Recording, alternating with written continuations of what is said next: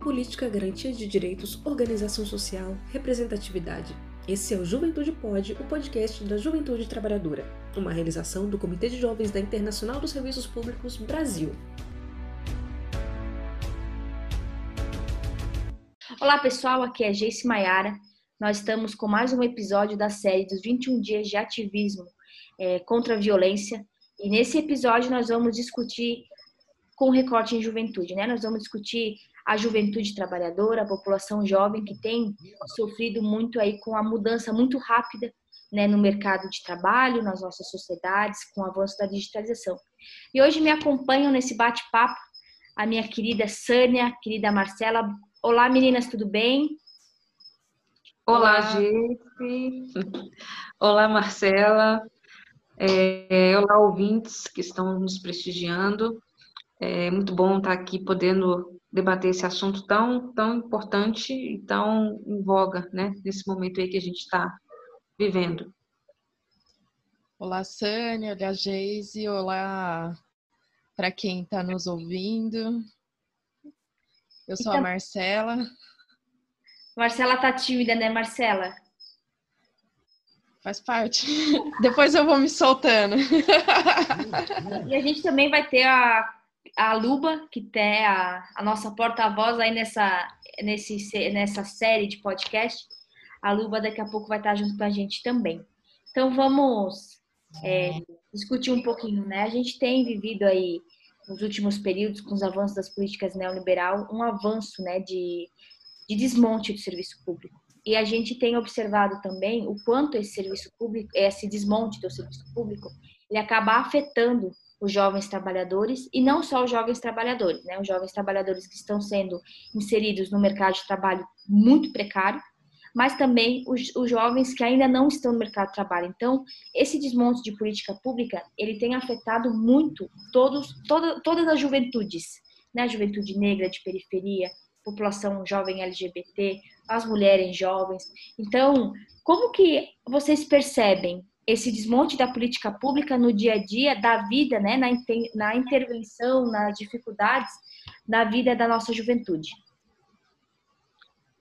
Olha, Jesse, é, a gente é, sabe que as políticas públicas, elas, é, sobretudo, servem para que as, as desigualdades sejam diminuídas de certa forma. Né? O que, é uma política pública? Uma política pública são atos né, do Estado que fazem com que é, a, aquela camada da população que de repente não tem acesso a determinada é, é, ou, ou, ou, saúde, educação, é, é, né, são, são diversas as, as, as possibilidades né, de atuação de política pública. Então, para que essas, essas populações mais carentes estejam é, é, um pouco mais contempladas por estes, por estes serviços.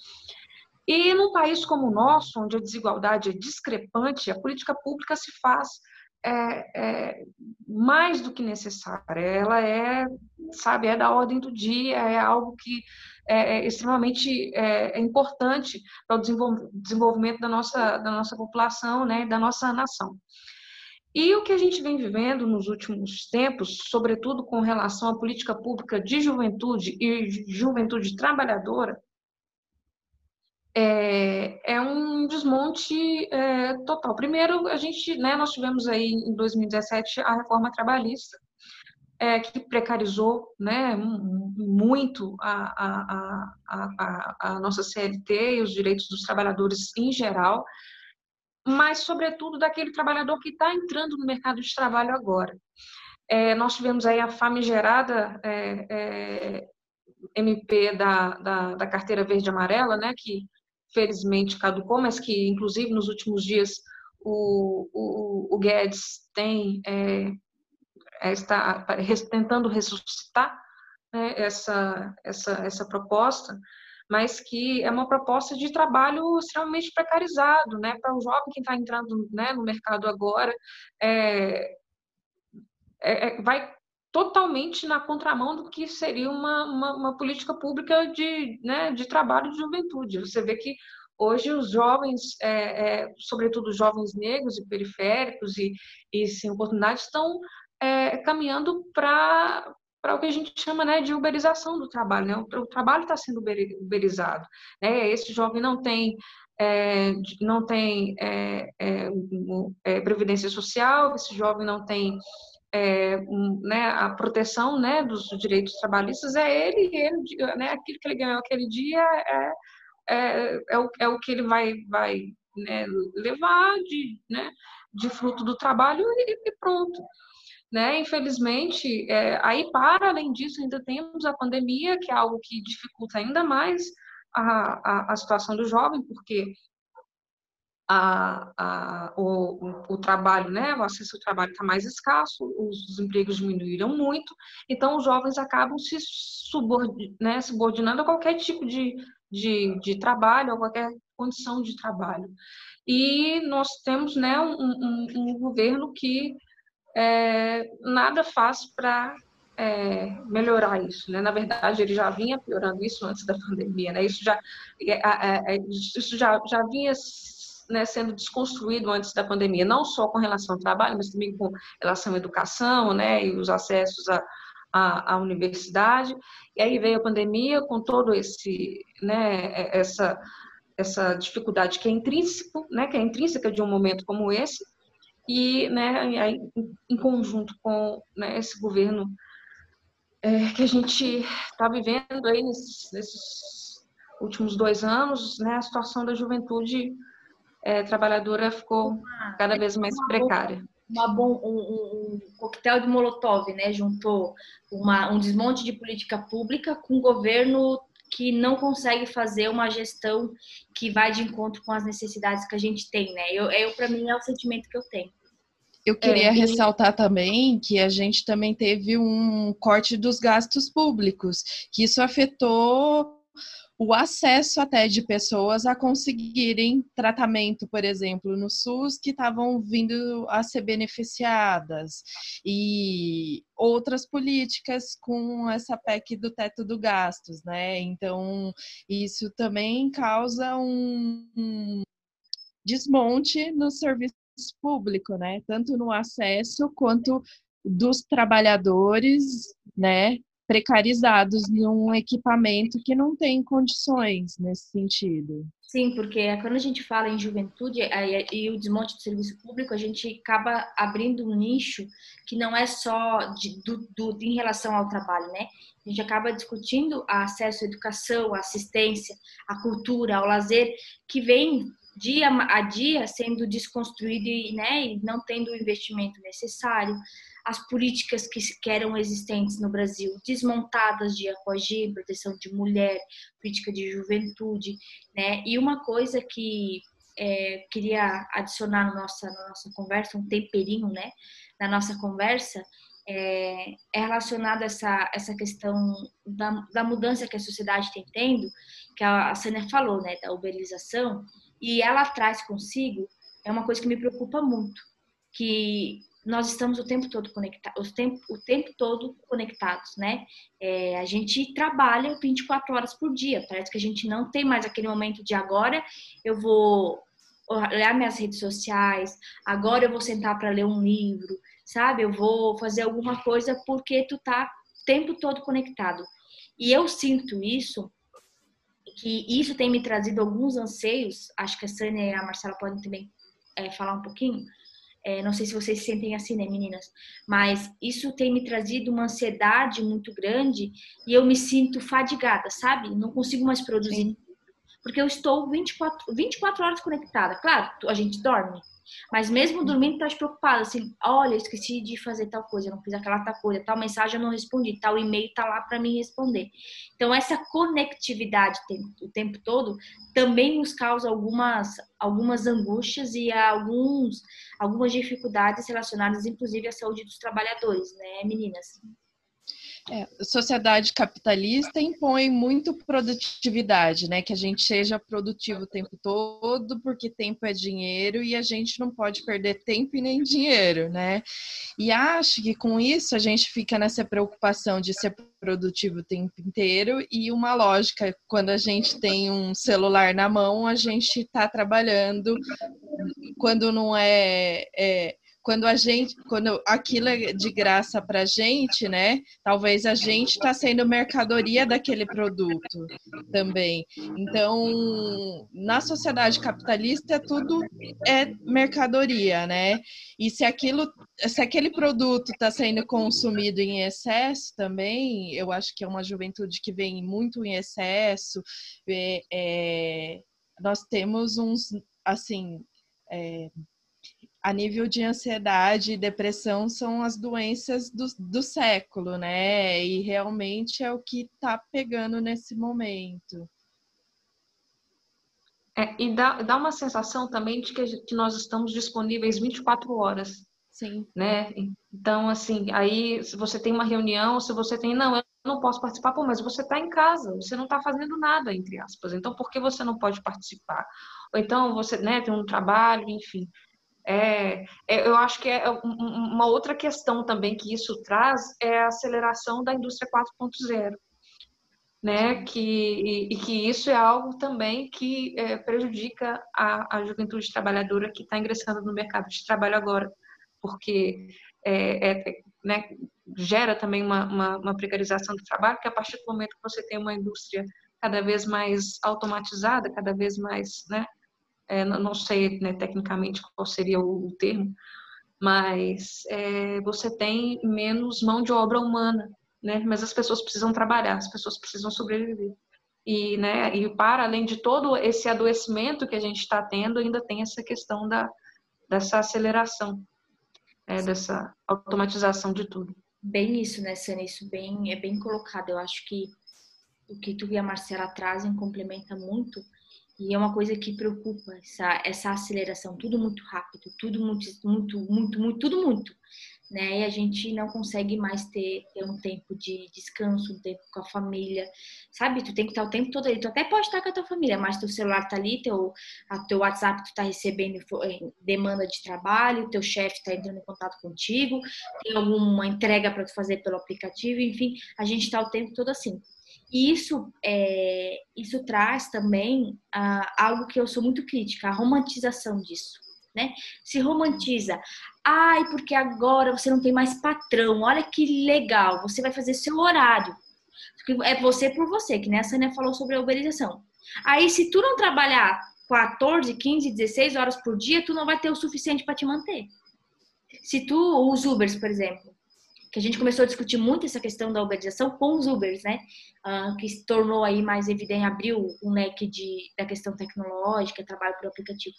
Mas, ah, o, tu trabalha com o teu insumo de trabalho, com o teu, com o teu carro, e se acontece qualquer coisa contigo e tu não trabalhar, sofri um acidente durante o meu trabalho, tu não trabalhar, não, tu não tens uma previdência, tu não tens um, tu não contribui, né? A empresa não te fornece uma contribuição a, a um assistente, a um instituto como de, do INSS, né? Que também tem essas questões das seguridades sociais.